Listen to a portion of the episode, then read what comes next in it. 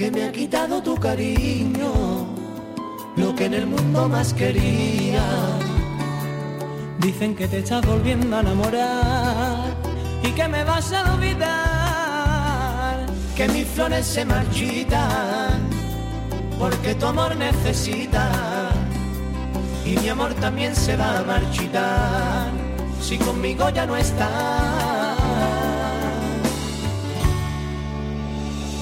Y mírame a la cara y dime si me quieres todavía, si ya no soy el niño por el que morías y ese que a ti te hacía soñar.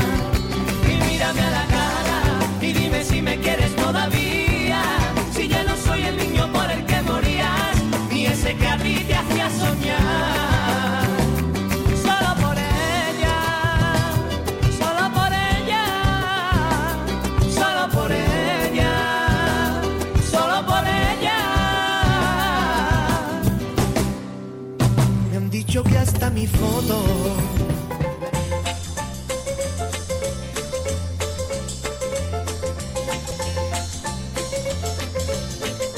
Hola 19 presenta La Edad de Oro. programa que produce y dirige el grupo Susurros del Taller de Mayores del Centro Sociocultural de Coronación.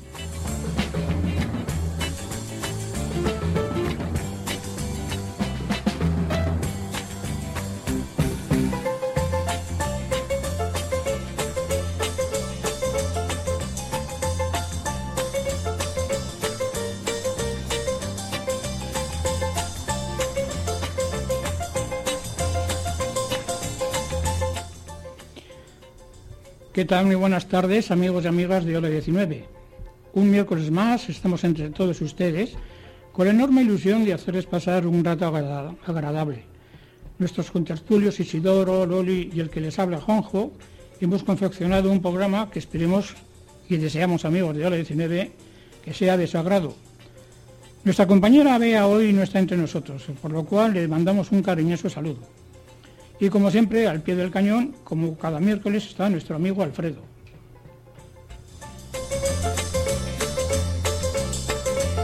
Nuestros contertulios han preparado, buenas tardes Isidoro, ¿qué nos, estáis, hoy? Bueno, pues buenas tardes. Pues em, es una noticia que está bueno, a la orden del día, ¿no? Eh, es lo que se ha tardado en derribar la casa de los Bartolos. Dice, una hora y diez minutos es lo que han tardado en derribar esa casa. Bueno, pues eh, costó más hacerla, ¿verdad? Mm, Yo creo que sí. Sí. ¿Y tú, Loli, qué nos obsequias hoy? Hola, buenas tardes. Pues yo traigo al tenor Plácido Domingo y la canción de Paloma Querida. Muy bonita, por cierto. Bueno, pues esto es hora 19, son las 6 y 3 minutos de la tarde y sin más dilación comenzamos.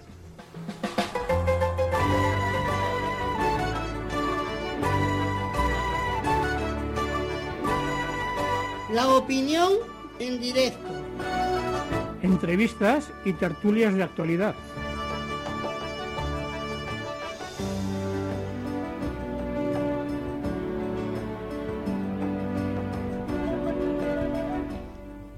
Bueno, pues queridos amigos, aquí estamos los tres, ya estamos como los tres mosqueteros casi, ¿verdad?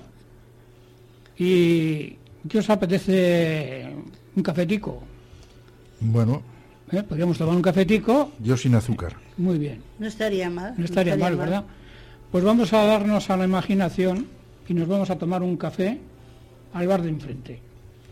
Y así, pues comenzamos la charla. ¿Qué os parece? Tomando un cafetico. Vale, estupendo. Estupendo. Qué, qué guapa te veo, Loli. Baja.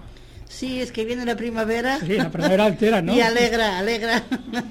Sí, Alegra sí. los corazones. Eso es. Sí, se ha puesto aquí un vestido, no es exactamente de flores, pero sí que veo un sol, Sí, unos, unos cuadraditos, unas nubes. Pues muy Sí, bien. ahora con eso estupendo. se te ve que te estás poniendo un poco colorada, no sé, chica. Sí, sí, es que. Oye, pues fíjate, en estos momentos que el mundo está patas arriba, ¿eh? porque mira que están pasando, llevamos tres meses del, del año 2011, ha habido, eh, bueno, lo de Haití ya fue, ya fue lo del año pasado, también los terremotos de Chile, Ahora lo del Japón con su maremoto, luego con la alarma de las centrales nucleares. Es que, joder, es-. A ver, vosotros, ¿qué- ¿cómo podríamos eh, abrir esta, esta tertulia y hablaríamos de, de- las centrales, por ejemplo? ¿Qué, cómo, cómo- Bueno, yo mm, en principio parece ser que el desastre este de, Japón pues se ha quedado como un poco al margen ante la eminente guerra de, Libia. Entonces, no sé, mm, ¿qué os parece? Igual tratamos un poquito en principio la guerra, la guerra esta de Libia, porque la situación del Japón, Japón ya sabemos que es todo sobre las centrales nucleares. Parece ser, bueno, hoy han dado la cifra nada más y nada menos de que 25.000 muertos. Pero bueno, eso está ahí, eso parece que se puede reconstruir, que bueno, a los muertos los están hacinando en fosas comunes, pero claro, el, problema de, de- de- de- los efectos de la radiación nuclear mm, está ahí como una espada de Damocles, ¿eh? Sí, pero yo lo que lo que te quería comentar, os quería comentar Isidoro que, que sí que como tenemos mm, hoy tenemos como estamos más que tres, igual podemos tocar más temas, eh, pero me gustaría también tocar un o sea, el tema este de, de- de cómo está no el mundo el, el mundo eh, la tierra. O sea, la tierra se está moviendo mucho, o sea, porque hace poco fue en Chile, fue en Haití, eh, ahora es Japón. Está, Yo siempre, vamos, es una filosofía mía barata, yo, pero yo siempre he dicho que eh, la tierra es la gran comedora de los hombres. Y la tierra es el que al final a todos nos come. Sí, polvo eres y polvo te revirtieres. Yo creo que la tierra nos está dando, o sea, la naturaleza nos está avisando de que estamos abusando mucho de, de, de todo. Pues, por ejemplo, de las bolsas de plástico. Hemos avanzado muchísimo y no, no, no reciclamos y no sé, hacemos mucha basura, pero basura que no se no se deshace, porque no sé, yo me acuerdo cuando vivía en el pueblo, tirabas todo al corral y todo en el estiércol, iba a los... Cuando empezó a venir el plástico, ibas a, a las fincas a sembrar, igual una botella de plástico del año pasado y no se... No se deshacía, no, no, no, o sea, y como es una botella, una bolsa, y pues eso empezaba entonces.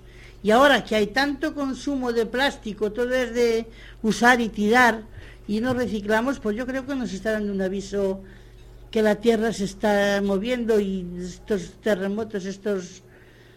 Porque, por ejemplo, ahora lo del Japón, el terremoto, mira que ha sido la ola esa, ha sido impresionante. El ver las imágenes, y claro, todo eso fue lo que ha movido las centrales nucleares. Y, y ahora parece que nos centramos solo en la catástrofe, o sea, de lo que pueden ocasionar las centrales nucleares, claro.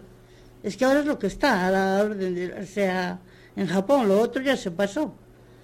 ya. Pero es- Pero vamos, eh, dices tú que no se recicla algo, vamos, sí que, que reciclamos. Ahora tenemos, eh, por lo menos aquí en Vitoria, claro, no sé, a nivel mundial, creo que también. Pero ya tenemos ya el reciclaje, ya lo tenemos como un poquito como asumido y, y que sí, que la gente recicla. sí, hombre, Y que es bastante respetuosa con, muchos reciclamos y otras veces no. Yo no creo que por no Porque reciclar... yo veo gente que, que va con la basura de, de desperdicios de- del- del día a día y luego va con la basura orgánica en otra bolsa y a veces lo depositan todo en el mismo contenedor. Por no desplazarse un poco más lejos, porque tienen prisa. No te puedo decir el por qué, porque esa misma gente otras veces les he visto depositar la basura orgánica en su contenedor correspondiente, lo mismo que el vidrio, los papeles y, y la, la basura del día a día, pues en, en su contenedor. Pero yo veo a mucha gente, por ejemplo, en mi zona, unas veces recicla y otras veces no. Bueno, en cuanto al reciclaje, lo que hay una cosa es evidente, que no se recicla todo lo que de- se desperdicia.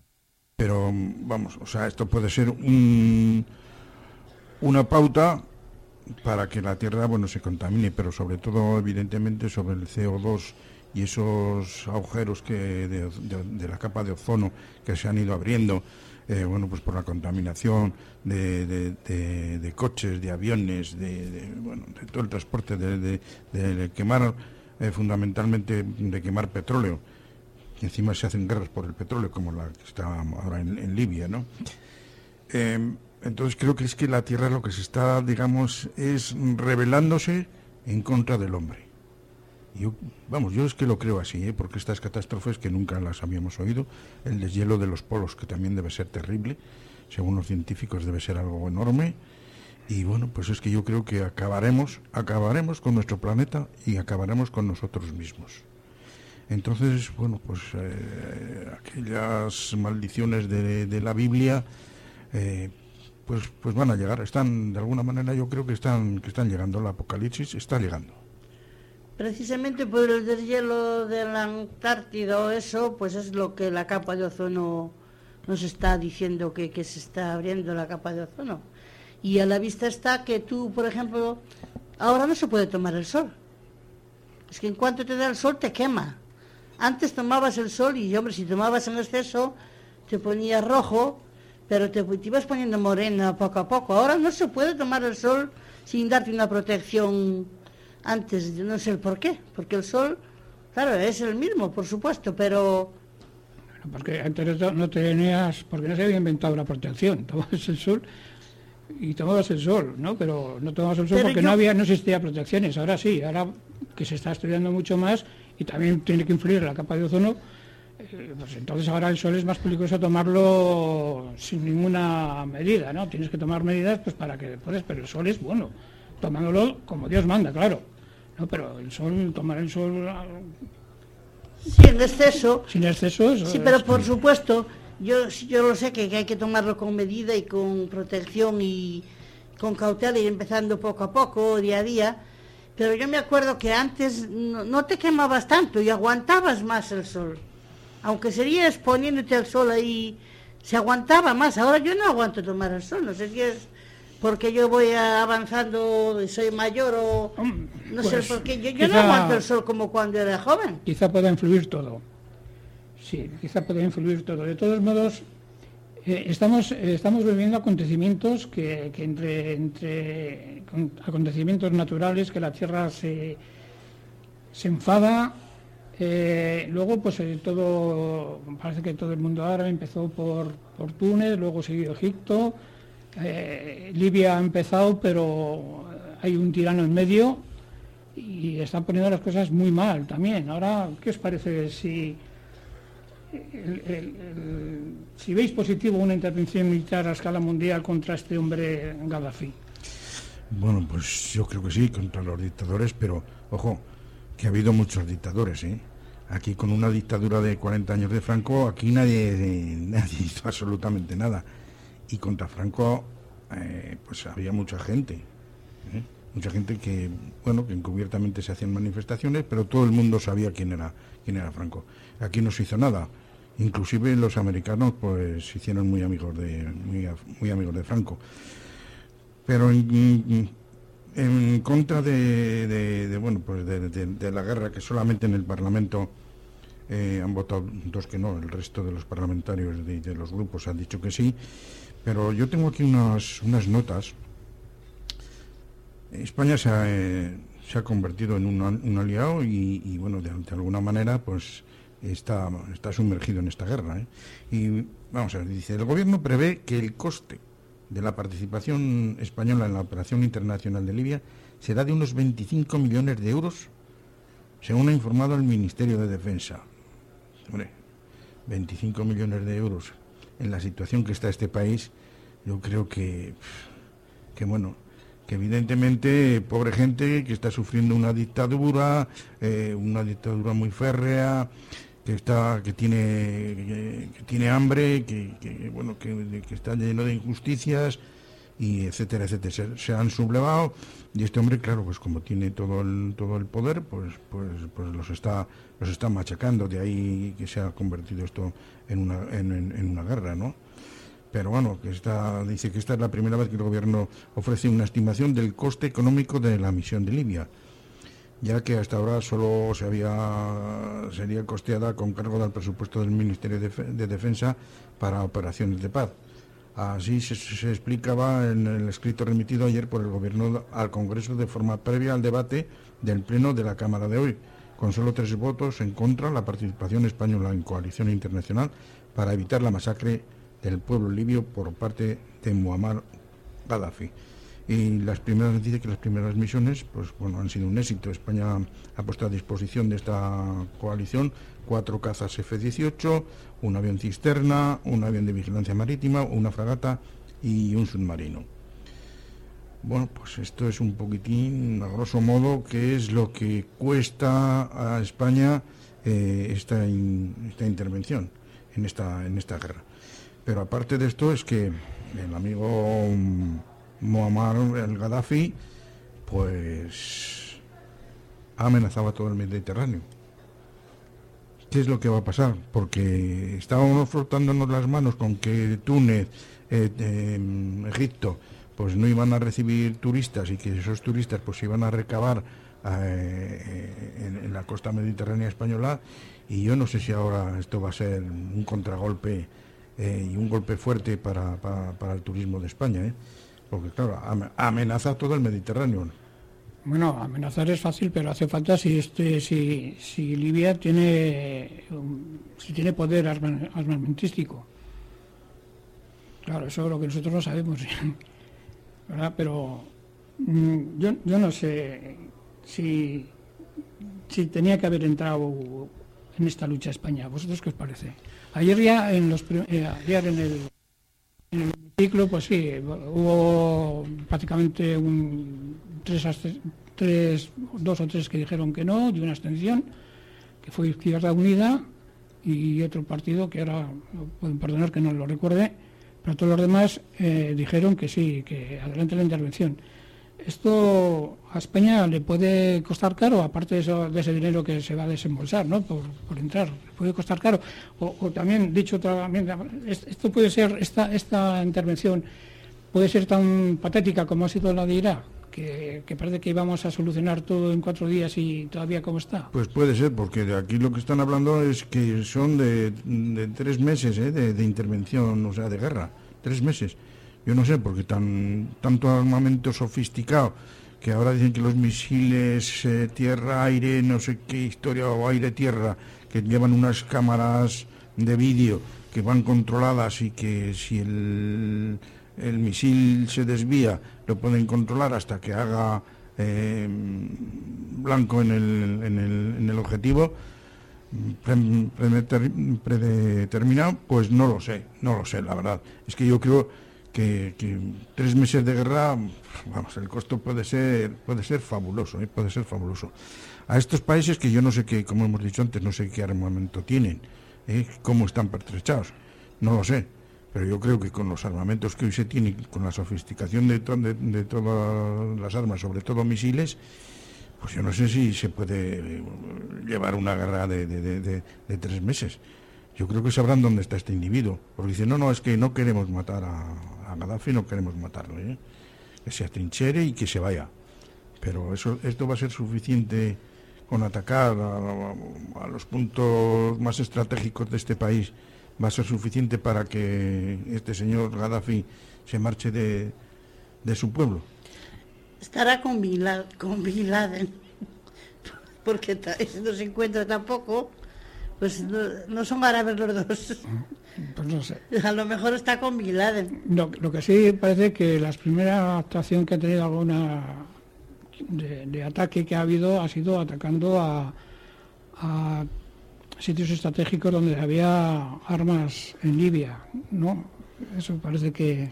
Parece ser que han ido sobre, sobre, en contra del, del, armamento y, por ejemplo, la misión española pues es de alguna manera detectar que no salgan pues sus los aviones libios que nos que no salgan y, y dejar un espacio aéreo limpio para que sus aviones pues no ataquen a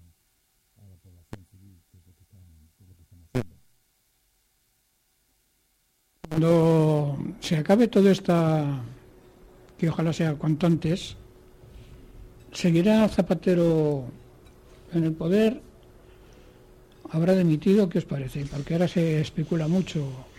Dimitir creo que no. A mí me parece que no va a dimitir.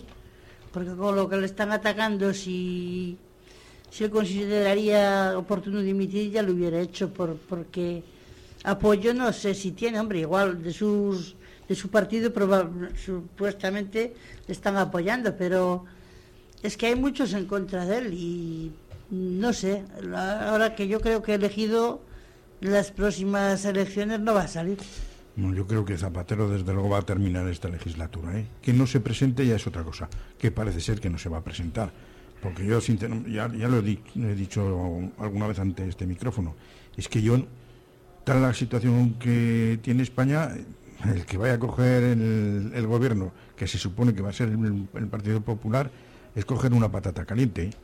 Yo no sé si me presentaría como, como presidente del gobierno a coger un país como está, como está en este momento. Porque yo diría, oye, mira, ya que vosotros estabais aquí, seguir, y cuando esto se supone, se supone que pueda llegar a unos términos ya mm, pues menos con menos crisis, pues bueno, esto será eh, el, momento. Porque es que el PP lo que no tiene es ninguna propuesta. Es que está claro, o sea, es, todo vamos en contra de Zapatero, que no digo que lo esté haciendo bien, ¿eh? ni muchísimo menos. Pero es que yo no encuentro ninguna propuesta. Es que yo no puedo votar al PP cuando no le oigo ninguna propuesta, de ningún momento. O sea, no solamente le veo descalificaciones. A mí con descalificaciones, desde luego, mm, no me atrae eh, para ejercer un voto a favor de ellos, ni muchísimo menos. Pues por lo visto los señores del PP ya tienen guantes, ya tienen guantes para coger la patata caliente que dices tú.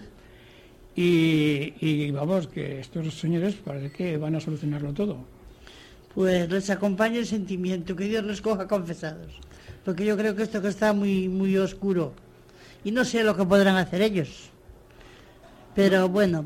Pues ellos, por lo visto, sí saben porque y lo tienen muy en secreto, por lo que dices. Eh, por lo que dice Isidro es que tiene razón que nadie sabe lo que quieren hacer. Es que no dicen, no dicen, no sé si es que no lo saben o no lo quieren decir. No, yo, creo que es el secreto, tan secreto que es que no tienen nada. Porque ahora mismo se acaban de, reunir eh, la patronal con, con los sindicatos y al final ha sido agua de borrajas. No, no, ha llegado a un acuerdo, ni han propuesto nada, ni, ni nada de nada. Eh, porque se dice, bueno, el sueldo en relación a la, a la producción que, que vaya a hacer cada trabajador. Pues que eso es dificilísimo, es que eso es, y más en, empresas grandes. vamos a, a, ver, por ejemplo, en, en aquí en, en, las, ya no lo digo, en las furgonetas Mercedes. ¿eh? Una persona que esté en una cadena, ¿qué es lo que puede producir? ¿Cómo puede producir más en esa cadena? Si es que le van llegando piezas que van pasando, pim, pom, pim, pom, pim, pom, pim, pom, además lo tienen todo controlado porque tienen unos controladores y saben que tal pieza la tienen que montar en esa furgoneta en tanto tiempo. Y en tanto tiempo eso se hace. Y, no, y, probablemente es que no tenga posibilidad de hacerlo en menor tiempo, porque eso ya lo tendrán bien estudiado. En definitiva, que es lo que estaba hablando antes, bueno, pues se han, se han reunido la patronal y los sindicatos y, bueno, pues hasta luego, ahí se han quedado, no han hecho absolutamente nada. Pues es, muy complicado para cualquier gobierno, por, por mucho secreto que tenga, que yo creo que no es tan secreto que no tiene nada, pues esto va a seguir igual. Además, si tendría algo, yo creo que es su deber, aunque esté en la oposición, ayudar al que está en el poder, ¿no? Porque además ganará méritos igual, aunque sea a la próxima legislatura. Si es que ven que, que el PP, por ejemplo, ha sugerido algo bueno que ha apoyado a los que están en el poder ahora mismo, pues eso también son méritos para, para que les voten por si tienen algo más, no sé, pero es que no sé si tienen algo. La que Pues es que, mira, a nivel de la ciudadanía nunca vamos a saber cuál, por muchas propuestas que haga el PP, nunca vamos a saber exactamente cuál es el meollo de la cuestión, ni cuál, ni, ni, cuáles van a ser intrínsecamente esas, esas propuestas. ¿Qué es lo que va a ocurrir con esas? ¿Qué es lo que van a proponer? Lo vamos a saber vamos a saber vamos a estar capacitados para saber qué es lo que nos están diciendo. Porque sabemos que en cualquier elección llevan un programa electoral que casi nunca se cumple, pero por ningún partido político. O sea, Exactamente, cuando hacen campaña proponen, proponen, proponen y luego cumplen la misa a la media. No, yo ya he dicho que me voy a apuntar lo que proponen y a ver lo que se cumple. Luego no lo he hecho y se, y se me olvida. Pero la verdad se ha dicho que cuando está la campaña electoral es cuando proponen cosas que luego no cumplen. Mira, esto, esto de la crisis va a ser a un largo plazo y ni que gobierne uno ni que gobierne otro mm, lo van a sacar eh, porque sí, sin más. Es decir, que esto de la crisis va a ser pues un tiempo largo, no sé cuánto, un año, dos, tres, no lo sé, pero esto se sacará de la crisis pues, pues en relación a la banca, a, a la patronal y, y a que se bajen los pantalones los sindicatos pero no creo que una propuesta de ningún, par- ningún partido político en el poder lo vaya a solucionar.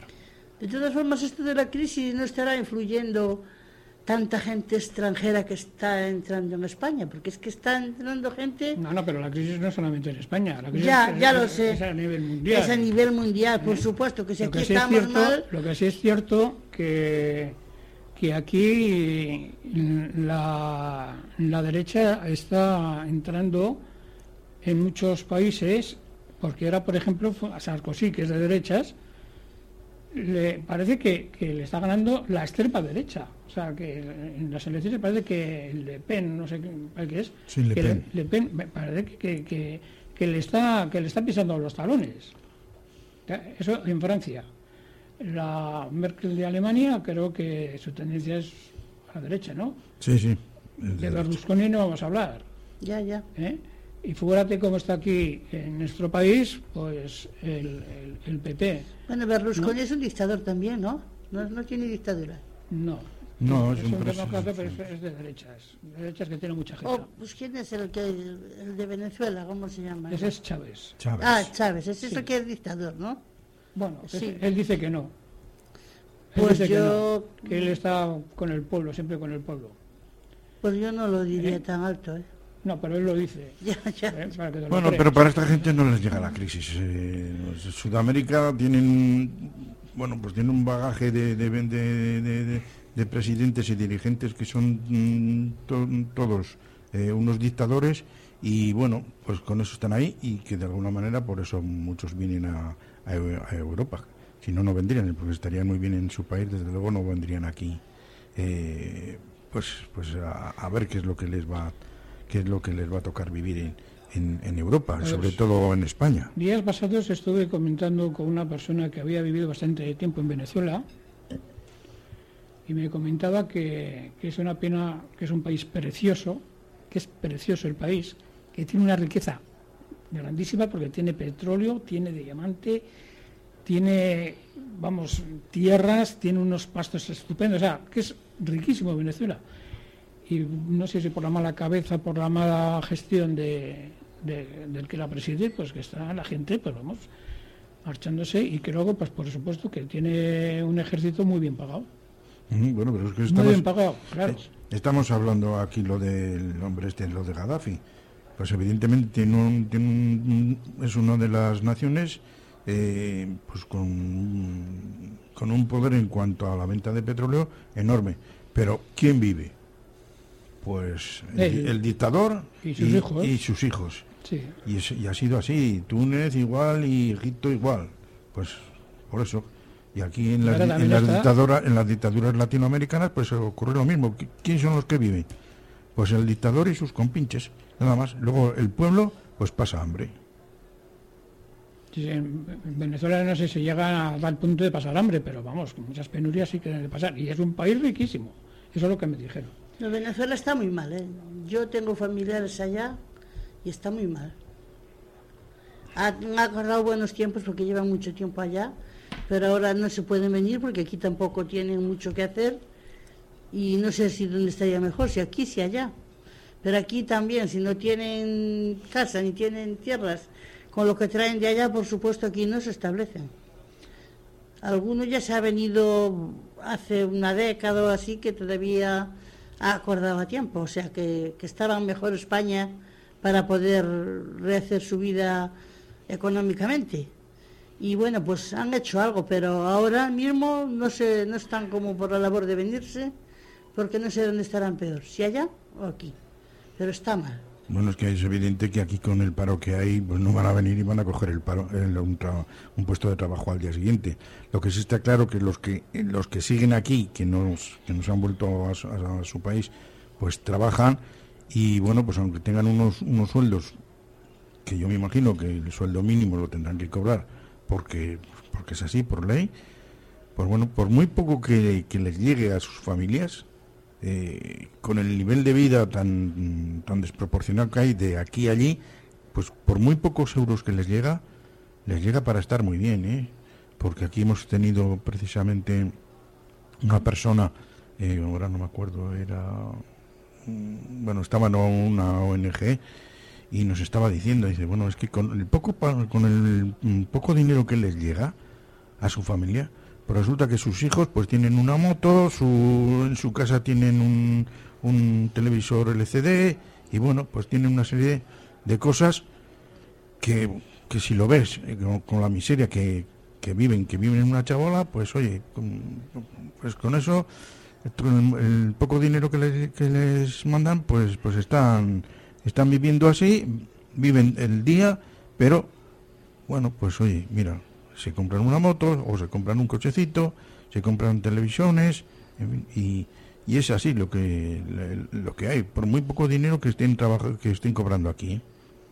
Bueno, vamos a volver a nuestro país otra vez. Eh, parece ser, yo el otro día leí en, un periódico que parece ser que Zapatero anunciará su retirada, pues creo que el 2 de abril. Eso oí en eh, leí en un periódico. A vuestro parecer, ¿quién puede ser la sustituta o el sustituto? Pues, Pues dicen que Rubalcaba, ¿no? Dice que Rubalcaba, pero, pero no sé, no sé, no sé, no sé qué decirte. Sí, es un buen político, pero tiene un buen prestigio, pero lo que está claro es que el, que el PSOE está hundido, o sea, está hundido. Está hundido y todo el mundo, bueno, pues va a decir, oye, mira, estos en principio no lo han hecho bien, estos del PSOE no lo han hecho bien, vamos a votar al PP a ver si lo hacen bien. Yo evidentemente no voy a votar al PP, lo digo públicamente. No, Pero, oye, la mayoría de la gente es que va a pensar en eso, en el cambio. Mm, vamos a ver, yo, yo tampoco no estoy tan no estoy tan de acuerdo contigo, porque el que vota a izquierdas no vota a derechas. ¿Eh? O sea, que yo no, hombre, puede haber alguno que lo pueda hacer, ¿no? Pero yo no sé cuántos millones de votos tuvo Zapatero cuando sacó la- adelante la legislatura. No sé si fueron 11 millones de votantes. De esos 11 millones de votantes, alguno votará al PP, pero el resto si no quiere votar el PP, votará, pues puede ser a Izquierda Unida. Eso es una teoría que es mía, que tampoco está consensuada. Vamos, Sí, pero, es una- pero, pero hay que tener mucho Pero- en cuenta pero la, la gente con ideas de centro. ¿eh? La gente que con ideas de centro o bien puede bascular hacia la derecha o hacia la izquierda. ¿eh? Y yo creo que en este momento la gente de centro creo que basculará hacia la derecha.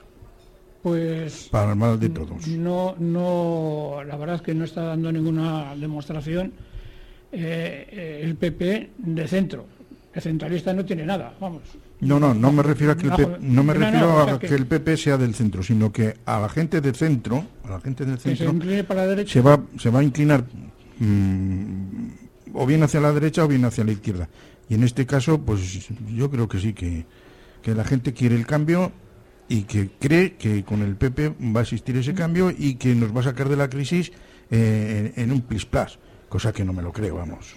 Eh, dicho, hay un dicho que dice que a río revuelto revuelto ganancia de pescadores. Y entonces ese, ese, ese ganador en este caso igual puede tener Izquierda Unida, fíjate. Y te voy a decir el por qué. Por lo que pasó ayer en el hemiciclo. Cuando gritaron una serie de personas, una serie de invitados, que gritaron no a la guerra. Entonces pues, puede ser un buen agarradero para, para Izquierda Unida, que su programa igual pues puede ser en contra de la guerra y todas estas cosas, que plan pacifista, que siempre lo ha sido además, y entonces mucha gente sí que puede, puede agarrarse votos de la fuente que porque habrá otra gente que dirá, bueno, estoy de los políticos hasta las, narices, que yo no voto y, Es que, y ese- la ampare, es, que es un desencanto, es un, desencanto para la ciudadanía estos políticos. Y yo creo que la abstención va a ser mu- mucho la culpa de que el PP vaya a estar en el gobierno. Pues a mí ya me gustaría que no estuviera ni el PP ni los socialistas. ¿Qué otro partido cogería la, el poder? A ver si, si las ideas eran diferentes o no sé, porque el poder, o sea, arreglarlo está crudo. yo creo que desde luego no hay. Mm, esto es un bipartidismo porque no hay mm, otro partido político que le pueda hacer sombra ni al PP ni al PSOE. Porque está Izquierda Unida, pero Izquierda, eh, Izquierda Unida cada vez está perdiendo más votantes, cada vez pierde más votos. Por lo tanto, es que aquí es un bipartidismo que es el PP y el PSOE. Por lo tanto, ya no hay ninguna alternativa a esto, más que votas al PP o votas al PSOE. Eso es evidente. Seas bien de centro derecha, de, centro izquierda, seas de izquierdas, es que no tienes otra alternativa que votar a uno de estos dos partidos. ¿Cogería más fuerza si, por ejemplo, emitiera Zapatero y no sé si harían primarias los del PSOE pero sí, como habéis comentado antes, estaba entre, entre Robalcaba y Carmen Chacón. Parece que están las dos personas que podían ser los, institutos, los, institutos de, Zapatero. Eh, a Carmen Chacón, a mí me parece que es una mujer muy válida, pero ¿le veis como presidenta de un gobierno? Pues yo creo que sí. Mira, además me gustaría que una mujer en España fuera presidenta del gobierno. Y además puede tener mm, mm, bastantes apoyos sobre todo si van las mujeres, si van a votar y van a votar por una mujer. Porque eso puede ser una baza muy interesante que puede coger el PSOE también, precisamente por, lo que acabas de decir. Y porque es una mujer que me parece a mí que es muy válida. A mí también me gusta mucho, me gusta más que Rubalcaba.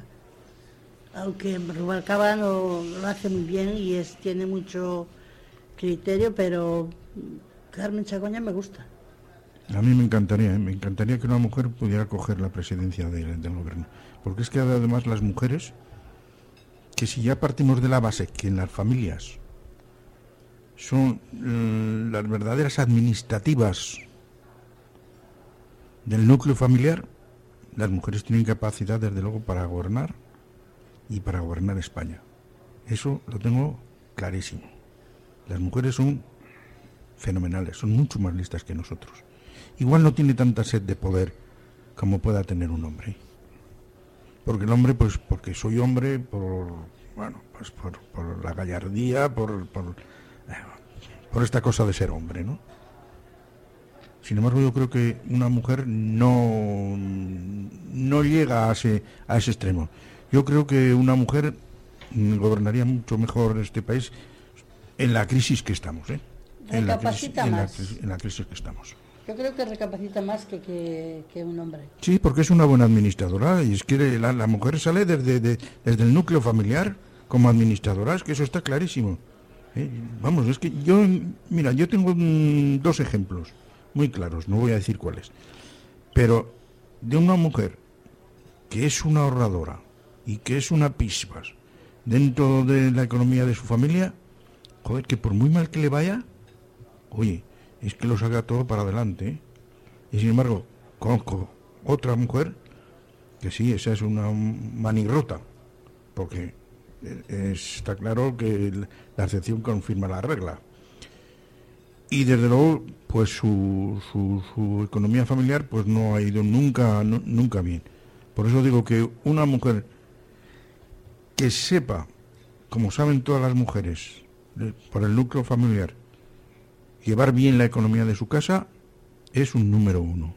Y en este caso, para, para presidir el gobierno de España, pues Carmen Chacón sería, pero que muy válida, ¿eh? sobre todo en esta circunstancia de esta crisis. ¿Y cómo consideráis que la sociedad española vería a Carmen Chacón en el poder? Pues, hombre, yo no sé si no... el, poder, en la dirección de, la nación, el, vamos. El que sea machista verdaderamente lo verá muy mal pero yo creo que eso del machismo, bueno, pues no sé hasta dónde eh, hasta dónde recala en todos los hombres para poder decir que esta mujer no puede ser válida. Yo creo que una mujer hoy es tan válida o más que un hombre. ¿eh? Y yo mm, tengo mm, pues mm, muchos ejemplos para poder decir esto. ¿eh? Sobre todo en, cirugía. En cirugía hoy por hoy las mujeres valen tanto más que los hombres. ¿eh? Y cuando te encuentras con una, con una cirujana, parece como, jo, "Oye, una mujer, madre mía, parece como que no. Pues que no, pues ya las he visto, pero válidas, jóvenes y válidas, tanto más que un hombre con mucha experiencia. Pues yo creo que en la sociedad habrá diversidad de opiniones, pero yo creo que lo del machismo ya se va... lo- hay muchos hombres que se dan cuenta de lo, de lo válida que es una mujer, pues según las generaciones también, ¿no? Sí, lo que es preocupante... eh, Perdona, perdona, Luli. No, Sí. no, digo que las generaciones también influye mucho porque hay generación, o sea, por ejemplo, de nuestra edad hay mucho machismo todavía, pero la de nuestros hijos ya hay más comprensión, los hombres se dan cuenta de lo válidas que son las mujeres. Sí, pero mira, el machismo, ¿sabes de, de- de dónde viene? En que no somos capaces, los, los que son machistas, yo no me considero machistas, pero no son capaces de admitir que una mujer en un momento determinado vale muchísimo más que un hombre, ¿eh? pero tiene una capacidad muchísimo más grande que un hombre. Y de hecho, que hay ejemplos clarísimos, ¿eh? de mujeres que se quedan viudas con cuatro, con cinco hijos, con una pensión mínima y que salen adelante. El hombre no sería capaz de salir adelante. El hombre tendría que ir a buscar otro matrimonio, a buscar otra mujer para, pues eso, para que le haga la comida, para que le, para que le, para que limpie, para que cuide a, sus hijos. Y una mujer no le hace falta a nadie. Bueno, en esos casos ya ves tú, se muere una madre y la familia se dispersa, en muchos casos. Y se muere un padre, sin embargo la madre pues procura tener el núcleo familiar unido, más que, que los Por hombres. eso que, que dejémonos de machismos, pero que la mujer es mucho más válida que el hombre en circunstancias muy adversas. Por eso, repito, creo que Carmen Chacón sería muy válida para estos momentos de esta crisis que hay en España. Bueno, pues vamos a pagar estos cafés que nos hemos tomado. ¿Quién- ¿A quién le toca la, pagar la ronda? Hoy pago yo. Pues bien, pues no, paga la mujer, mira. Mira, oye, Que pague la mujer. vamos a jugarlo a los chinos. Bien, pero después de la publicidad. Amigos y amigas, esta ha sido hasta ahora nuestra tertulia, que hoy le hemos cambiado un poco de sitio, pues para, para cambiar también un poco el sistema. Hasta enseguida.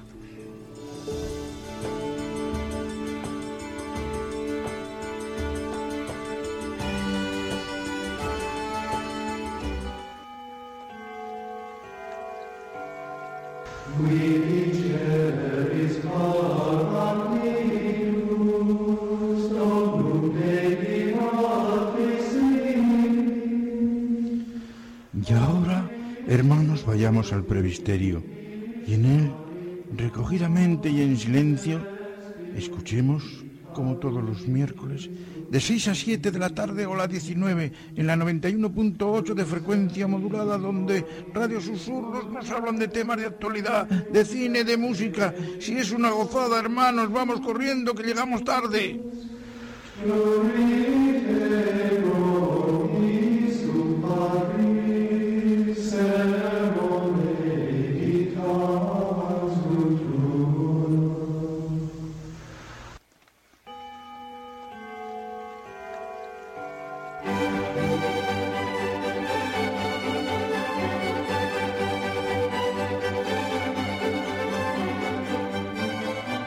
El musical de Radio Susurros.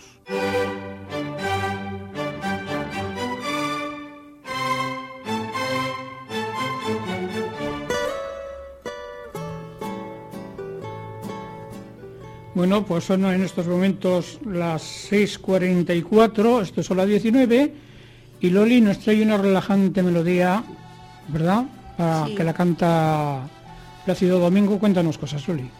Bueno, pues Plácido Domingo nació en la calle de Ibiza, de Madrid, España, hijo de los cantantes de zarzuela Plácido Domingo y Josefa Pepita Envil Echaniz. Es conocido en su familia como el Granado, por cantar desde muy pequeño la canción Granada, de Agustín Lara. En 1949, su familia se trasladó a la Ciudad de México para trabajar en teatro musical y pronto destacó en las lecciones de piano, para luego estudiar en la Escuela Nacional de Artes y en el Conservatorio Nacional de Música de la capital mexicana. Estudiando piano y dirección de orquesta, allí fue donde conoció y se casó en 1957 con la pianista Ana María Guerra Cue, con quien tuvo a su primogénito, José Plácido Domingo Guerra, nacido el 16 de junio de 1958. El matrimonio no duró, duró poco. Fue arreglista e hizo los coros de los músicos de rock and roll Enrique Guzmán y César Costa en la banda de los Black Hands en 1958. En 1962 se casó con la soprano veracruzana Marta Ornelas, a quien conoció estando en el conservatorio. Me encontraste en un negro camino como un peregrino sin rumbo ni fe y la luz de tus ojos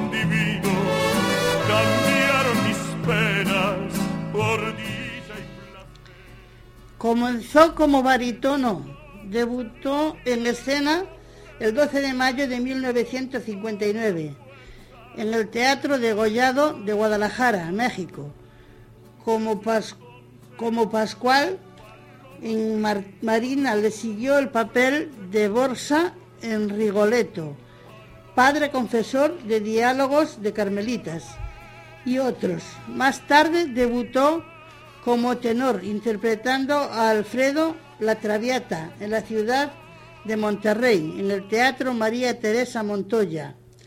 En 1959, posteriormente, siguió interpretando zarzuela con sus padres. En 1962 se unió a la ópera de Tel Aviv, Ópera Nacional de Israel, en la cual su firma, aparecía su firma. Pasó allí dos años y medio. Cantó en 280 representaciones. Después de dejar Israel, la esposa de Plácido Domingo abandonó su carrera como cantante para dedicarse al cuidado de sus hijos. Plácido, nacido en 1969, y Álvaro, nacido en 1968. Posteriormente se ha dedicado a la dirección de la escuela en la escena. Para la Copa de Madrid en España en 1962 grabó el tema oficial de dicha Copa, FIFA de fútbol. y al sentirme un poquito tomado, pensando en tus labios, me dio por cantar. Me sentí superior a cualquiera y un puño de estrellas te quise bajar. Y al mirar que ninguna alcanzaba, me dio tanta rabia que quise llorar. El 19 de septiembre de 1985, el mayor terremoto en el territorio de México que devastó para la capital, sobre todo en la zona centro histórico y algunos barrios o colonias cercanas, fallecieron su tía, su tío, un sobrino y el joven hijo de su sobrino al caerse el bloque de apartamentos, edificio nuevo, Levin, en el complejo urbanístico de Tlatelolco. El propio Plácido Domingo intervino en las labores de búsqueda. A lo largo del año siguiente dio conciertos benéficos para las víctimas y publicó un álbum de uno de tales eventos.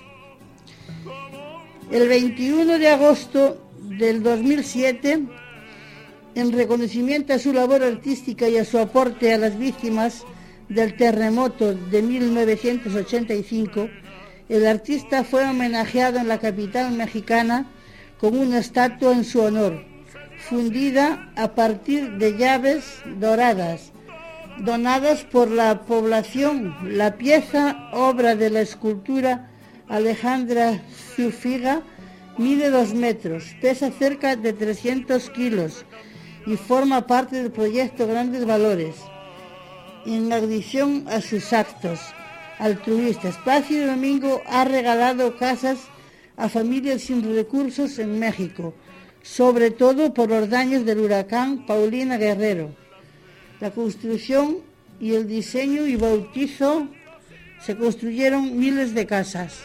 Con todas las fuerzas que el alma me da, desde entonces, paloma querida, mi pecho he cambiado por un palomar. Yo no sé lo que valga mi vida, pero yo te la quiero entregar. Yo no sé si tu amor la reciba, pero yo te la vengo a dejar.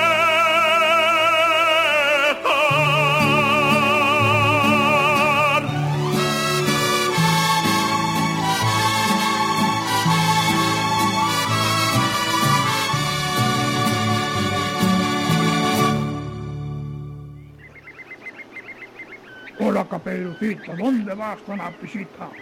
Voy a donde mi abuelita a escuchar la radio, ¿Y qué radio escucha? Dime, bonita. Radio Susurros, los miércoles a las 6 de la tarde, ¿En qué emisora es? ¿De qué frecuencia está? en la 19 de frecuencia modular y la 91.8. Ahí es nada. Qué bien, Caperucita, vete ya con tu abuelita a escuchar la radio, que ya te comeré otro día.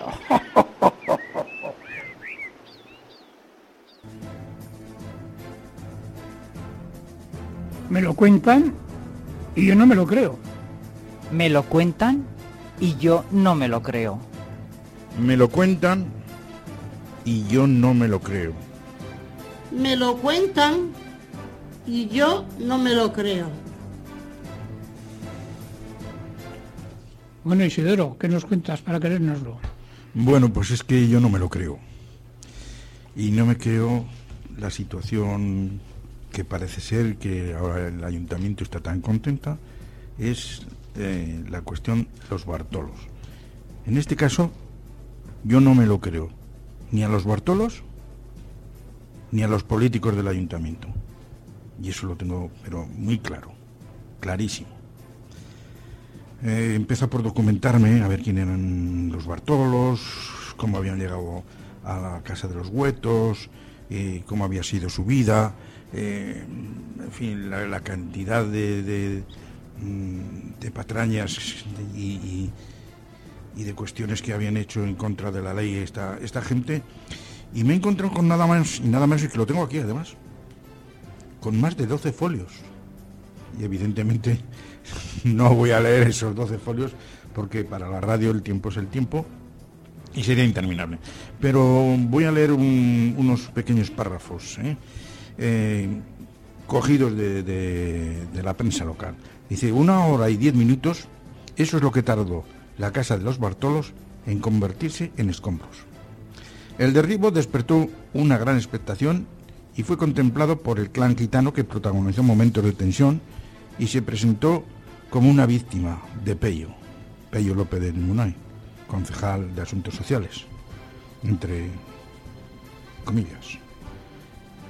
Como llaman a este concejal, que les ha engañado al quedarse con sus pisos y tirarlos a la primera de cambio. Al final el grupo se rindió a la evidencia y ayer desapareció un símbolo de la Avenida de los Huetos.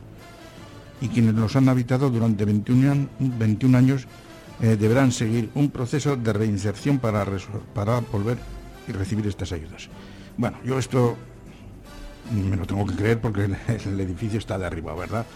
Pero estos señor, estos, este clan de los Bartolos se ha ido de rositas, o sea, se ha ido sin más, no han peleado con lo que han peleado, porque estos incluso hasta, mm, hasta con el con el jefe de los gitanos, el, patriarca, incluso han tenido un intercambio de disparos, porque el patriarca de los gitanos les, les había dicho que se, fueran de Vitoria. Bueno, esta es la infinidad de las fechorías de esta gente, que como he dicho, aquí tengo 12, 12 folios para, para poder leer. Y no es así. Pero vamos a ver, yo es que me hago una serie de preguntas. Yo no sé cómo han comprado estas casas. Hay una evidencia. Dice que tenía hipotecas concedidas, concedidas por la caja vital. Vamos a ver. Para conceder una caja o un banco un crédito hipotecario, vamos a ver, lo primero que te piden es una nómina. Que tengas una nómina concertada con ellos. Me da igual que sea caja que sea el banco. Una, una nómina que ha de tener por lo menos mm, una cantidad con el 75% más del valor del, de- del préstamo pedido, o sea, del, del dinero pedido. O sea, quiere decirse que es un hombre, o sea, el 100% de su sueldo, el 25% tiene que tenerlo por lo menos para pagar la hipoteca. A estos señores yo creo que ni se les ha conocido oficio, ni beneficio, ni han tenido una, una nómina, ni han tenido absolutamente nada. Nada de nada. ¿Cómo se le concede un hipotecario a esta gente? Dice que las casas estaban en ruinas. Pero bueno, es que para conceder un, un hipotecario, eh, lo primero que pide un banco es la tasación de un tasador profesional. ¿Cómo ha tasado ese tasador profesional esas, esas viviendas si estaban verdaderamente ruinas? Es que cuando un edificio está para no poder habitar o ruinoso, este, eh, esta- es- este perito, pues es que no, le da, no, no da paso, es que lo dice en su informe. Una casa en ruinas o una casa que no está por habitar. Entre otras lindezas, pues eh, la María dice que, un- que fue la primera en salir al paso ante los medios de comunicación y decía, grabad, mira cómo se cae el bloque, os queda bien bonito, ¿eh? lanzó con sarcasmos a las cámaras. Después fue a por el concejal que ya se había convertido en el único administrador de las viviendas y la lonca. Pello, te dije que las viviendas en una, eran una casa en ruina, ¿ves cómo se caía sola? Dice, nos dan una, una miseria. Bartolo, su marido, no tenía demasiadas ganas de bromear con el edil socialista. Con gorra gris y su mítica cachava de punta reforzada en la mano, el hombre, que da nombre al, al clan, cargó contra el gabinete Lazcot. El ayuntamiento nos trata como perros. Tengo 78 años. Soy hijo de Vitoria y mira, no me han dado ni un piso ni nada. He hecho el servicio militar aquí lo que han hecho con lo que han hecho con otros gitanos. Y luego a los extranjeros que vienen de fuera y les dan casa y ayudas. A nosotros nos la quitan. Esto es lo que dice el marido de de María. La del clan de los de los Bartolos pero bueno vamos a ver vamos a ver. Es que en otro párrafo que no lo voy a leer uno de los hijos dice es que me dan una vivienda de alquiler pero es que con las ayudas que me dan no puedo pagar el alquiler o sea que les están dando ayudas. ¿Pero ayudas de qué? ¿Por una minusvalía? ¿Por una incapacidad? ¿Por una... mm, ¿Por qué renta les están dando a esta gente dinero? ¿Cómo y por qué? Cuando las trabas que, que- tanto lo- que los servicios sociales ponen para darle una ayuda es enorme, ¿eh? Cuidado. Que es enorme, que no se la dan a cualquiera. Y a estos señores parece ser que sí. Y bueno, pues oye, mira, les han quitado la, esa vivienda que estaba en ruinas. Ellos dicen que, bueno, que cómo van a pagar eso, que... Bueno, pues estos señores, porque no me lo creo que estén con la, con la tierra y el cielo. O sea, con el suelo y, y- y el cielo. No están así. Estos señores les han dado una vivienda, una vivienda automáticamente de las, supongo que las que tenga el ayuntamiento o las que tenga el gobierno vasco, porque no han solicitado a Echevide una vivienda, aunque sea de alquiler. Porque si te puedo decir el proceso que Echevide tiene para solicitar una vivienda eh, en alquiler o una vivienda en venta, te puedo decir que es enorme, porque te pasan filtros que es la puñeta. Nada más ya entregar la solicitud, la solicitud la entregas eh, en, una, en una oficina que es pues, la dirección de dirección del gobierno vasco, un papeleo tremendo que tienes que hacer y cuando has entregado para que la solicitud te la admita Echevide van a pasar por lo menos seis meses. ¿A estos señores qué pasa? ¿Han hecho eso? ¿Han hecho ese trámite? lo han pedido a, la- esa dirección y esa dirección la ha trasladado a Echevide y Echevide han pasado seis meses. Pues no lo creo. Por lo tanto, es que yo, esto de, de lo que dicen estos políticos y lo que dicen estos Bartolos, como es el título de, de esta sección, pues me lo cuentan y no me lo creo. Pues perdonadme, voy a intervenir un poco ah, derivado a eso. Dicen, nos han dejado sin casa. ¿Y cómo acreditan ellos que eran dueños de esa casa? Bueno, Para empezar, porque si se han metido ahí de ocupas y no tienen, ah, o sea, un justificante que acredite que esa casa es de ellos, Bueno, pues no, no lo sé, pero es que mm, según mm, según se, se puede leer en, en cualquier en cualquier información sobre los Bartolos, dice que tenían hipotecas en la caja vital. Hombre, si ellos no eran dueños y, y no, y no acreditaban ser dueños, ¿cómo es que les han dado una, una hipoteca? Pero es que aquí es que somos tontos o, o qué, o- o qué está pasando en este eh, eh, qué está pasando aquí en Vitoria. Bueno, queridos amigos, ya eh, estamos llegando a nuestro fin de programa de hoy.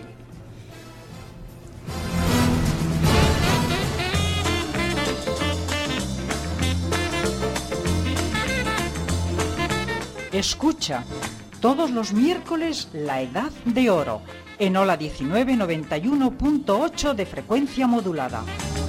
Un programa nuestro, realizado y producido por mayores. Pero escucha, para todas las edades, La Edad de Oro, de 6 a 7 los miércoles, La Edad de Oro en Ola 1991.8 de frecuencia modulada.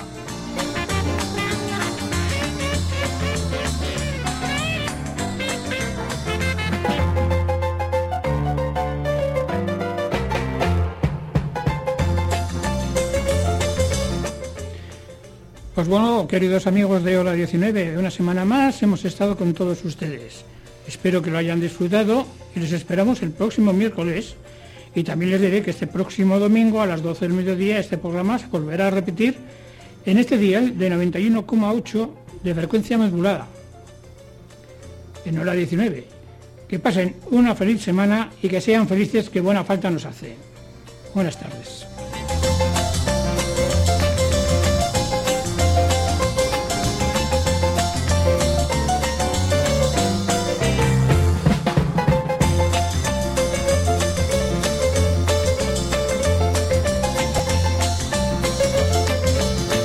Hola 19 presenta La edad de oro. programa que produce y dirige el grupo Susurros del Taller de Mayores del Centro Sociocultural de Coronación.